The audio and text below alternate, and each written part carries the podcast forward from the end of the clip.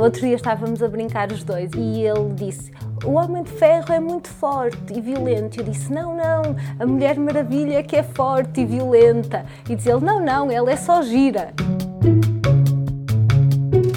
Neste verão, a polémica estalou quando as redes sociais se insurgiram contra dois cadernos de atividades para crianças, um azul para meninos e um cor-de-rosa para meninas houve, claro, pessoas que não viam mal nenhum na separação. Afinal, homens e mulheres são diferentes e têm interesses diferentes.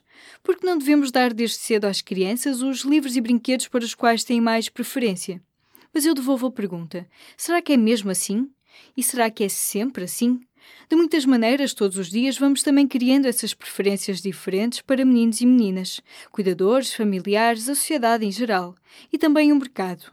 Basta uma ida a uma grande superfície para encontrar a secção de bonecas com imagens de meninas e embalagens em tons cor-de-rosa, claramente separada dos brinquedos para os rapazes traquinas. Como é que uma mãe feminista educa uma criança sem alinhar nesses estereótipos que estão por todo lado?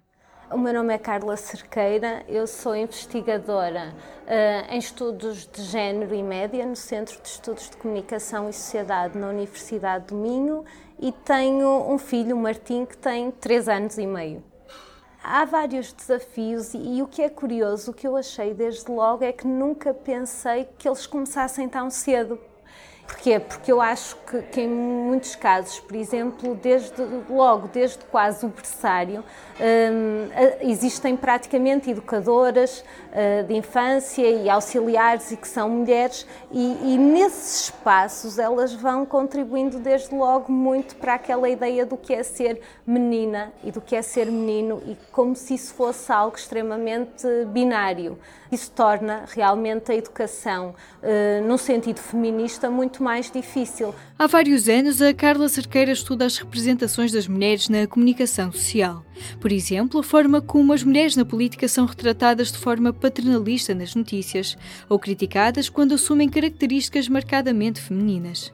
Como mãe do Martinha, Carla começou a estar atenta aos conteúdos dos programas infantis e o que viu leva a pensar que a preocupação com a igualdade de género ainda demora a chegar aos conteúdos para crianças. Posso dar um, um exemplo uh, dele a partir do momento em que começou a falar, uh, chegar a casa e gostar imenso do, dos grandes super-heróis, vilões extremamente violentos e que apelam muito àquilo que é associado, por exemplo, à masculinidade hegemónica. Eu, eu nunca tinha imaginado, por exemplo, ter um filho com dois anos uh, que já percebia que, por exemplo, azul era para meninos e cor-de-rosa era para meninas e que isso tinha-lhe sido incutido em algum outro espaço que não uh, no espaço da família. E, e, isso torna tudo muito mais difícil, até porque depois temos de ir questionando diariamente que ele pode brincar com esses super-heróis e eu não acho de todo eh, problemático e sempre que ele quer eh, acho muito bem, mas mostrar-lhe também que há muito além disso e porque realmente isso tinha a ver com tudo o que passa, porque agora vou acompanhando e tenho essa preocupação diária quase de, de monitorizar uh, aquilo que ele vai vendo. Vai vendo quer na televisão, quer depois em todos os suportes digitais. E isso realmente mostra-nos que, desde logo, parece que existem espaços ainda muito confinados àquilo que é masculinidade e àquilo que é feminilidade. E o que eu acho também curioso é que muitos deles não são nada diferentes daqueles que existiam na altura em que, que eu era criança.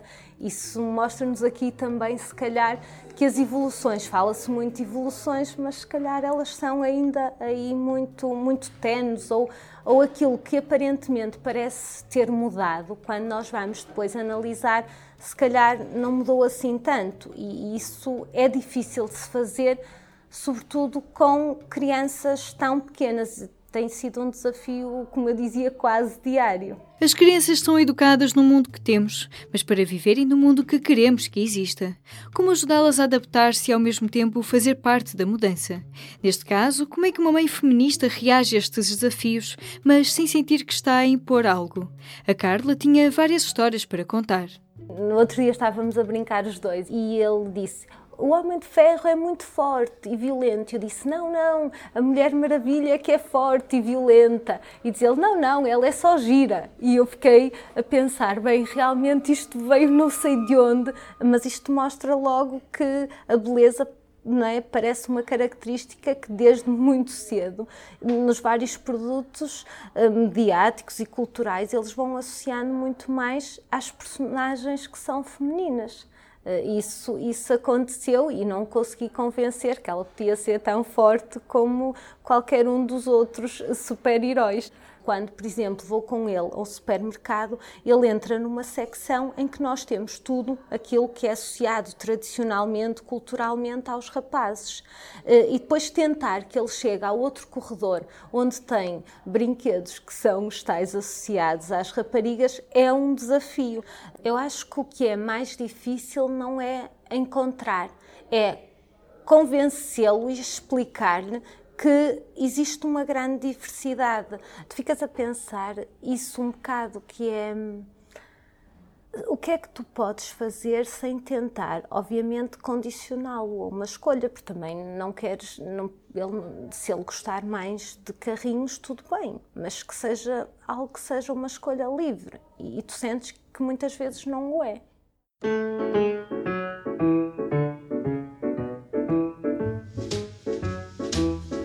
Alguns dias conversei com Maria Antônia Paula sobre o movimento feminista em Portugal. Aproveitei a conversa com a antiga jornalista, figura histórica do feminismo e da luta pela legalização do aborto no país, para lhe perguntar como foi criar um filho em igualdade de género. A mãe do primeiro-ministro preferiu não falar da infância de António Costa, mas contou-nos algumas histórias sobre ser avó e reconhece que na negociação das questões de género às vezes é preciso fazer cedências. Eu tenho dois netos, um, um rapaz e uma, e uma rapariga, e por vezes caí na tentação de dar ao rapaz um, um boneco mais feminino e dar à menina uma coisa mais, digamos, mais masculina. Mas de facto havia ali uma, uma loja que tinha na montra uma máquina de passar a ferro. E, e o rapaz nunca olhou para a montra e a rapariga realmente ficava extasiada com aquele brinquedo. E eu de facto disse: Não, eu vou comprar, uh, eu vou comprar. Uh, não aconteceu nada de mal pela vida fora. Quer dizer, eles são pessoas muito. Cada um trata bem da sua vida, são pessoas estudiosas, são pessoas trabalhadoras, Maria Antônia Paula foi uma das primeiras mulheres jornalistas a entrar numa redação em Portugal, já na década de 60. Na altura, ainda mais do que hoje, pensava-se que havia carreiras para homens e para mulheres e que elas não tinham perfil para estar numa redação. A geração de Maria Antônia foi importante para desconstruir este estereótipo, mas também para trazer outros temas para o debate.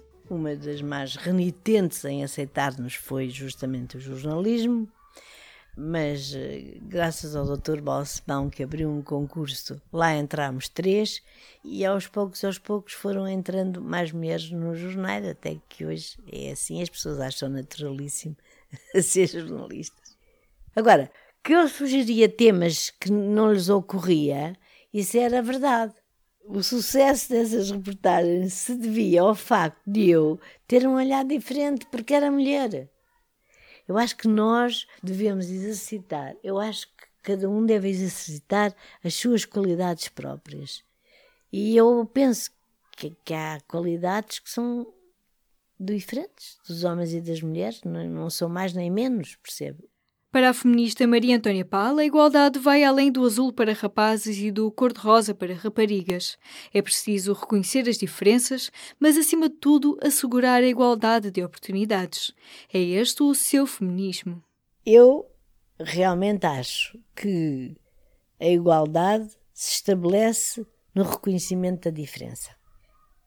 Isso para mim é um conceito que eu, em que eu acredito piamente. Embora possamos fazer as mesmas coisas, mas não fazemos da mesma maneira. Acho eu. É por isso que eu sou feminista, está a perceber? Porque eu acho que nós temos que de defender a igualdade e a diferença. Porque a igualdade não existe sem a diferença, percebe? Se nos obrigarem a agir como os homens, é uma violência. Who took the bomb?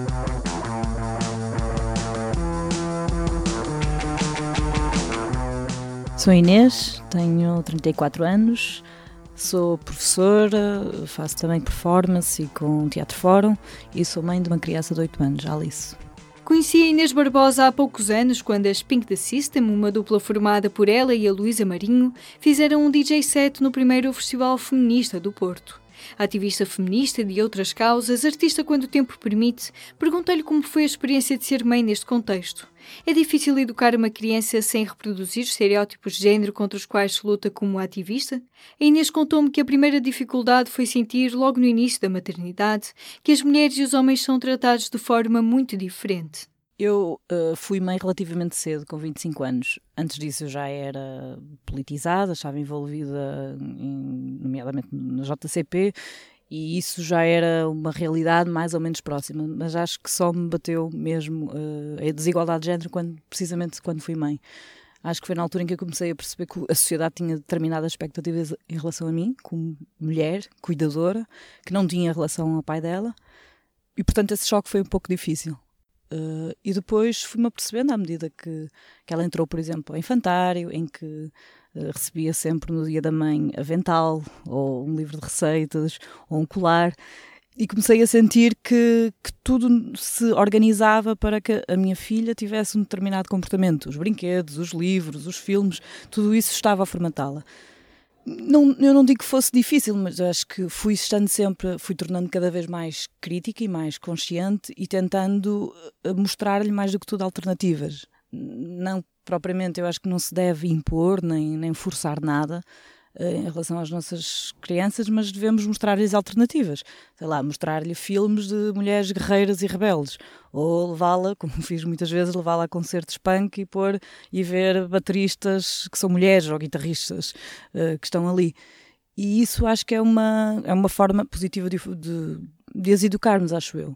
A pequena Alice é companhia frequente nos eventos ativistas, pelo menos até a hora de ir dormir. Trazer as crianças a conhecer estes espaços também as coloca em contacto com perguntas e situações que as fazem pensar. E tal como explicou a Inês, os concertos e outras formas de arte podem ser oportunidades para verem e estarem com mulheres e homens diferentes, para mostrar as alternativas. Mas o que fazer quanto aos estereótipos que em todo lado espreitam no dia a dia? Eu lembro-me de uma, que é clássica, que tinha pai três anos, em que ela, como ela tem uma personalidade muito forte, como dizem, e muito reivindicativa, e então um dia disse que queria ser rei. E eu, mas porquê que ser, queres ser rei? E ela, porque os reis mandam mais que as rainhas. E eu fiquei em estado de choque uh, e percebi que, obviamente, tinha ali um trabalho a fazer. Mas uh, é um trabalho muito de formiguinha. Eu reparo, por exemplo, ela tem oito anos agora, estava a fazer um trabalho de casa que era sobre os tigres e os leões que na organização familiar o homem não colabora, o macho, não colabora, não cuida das crianças, não brinca com elas, são as mães, as fêmeas. E eu, obviamente, fiz um paralelismo com o mundo real e vamos conversando sobre isso. Eu acho que ela até é muito atenta. Ela sabe dizer: Olha, mãe, vimos um filme que faz lembrar aquilo. Ela não sabe explicar bem que é feminismo, mas ela, aquilo de que as mulheres são fortes e de que elas podem fazer tudo o que quiserem, sabes? Ela vai trazendo isso para casa, mesmo que não, não saiba expressar exatamente, nem tem que saber, porque é muito nova. Inês Barbosa é professora na Escola dos Gambuzinos, no Porto, para crianças do Jardim de Infância e primeiro ciclo. Enquanto educadora, como é que a professora Inês vê o papel da escola para mostrar às crianças que podem querer outras coisas e ser o que quiserem?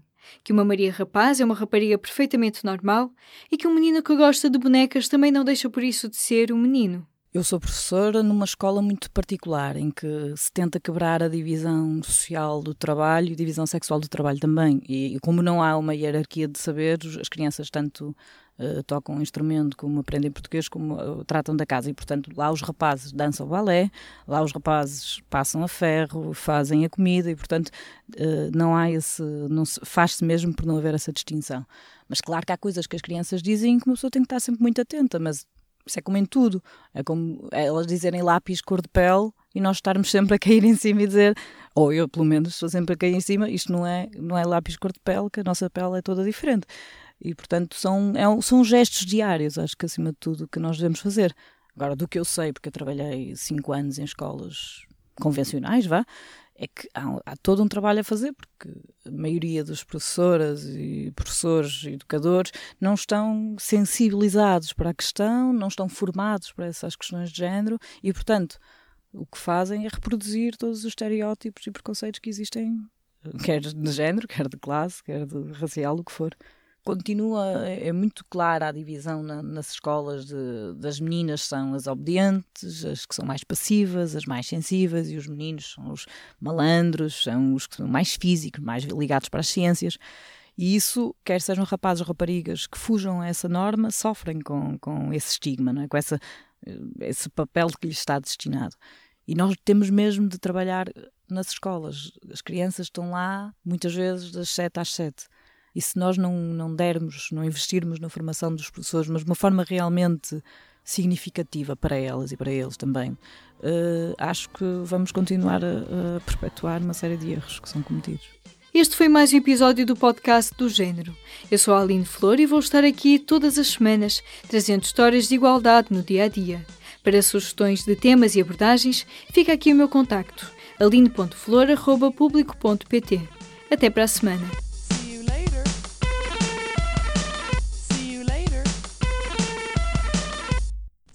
Later.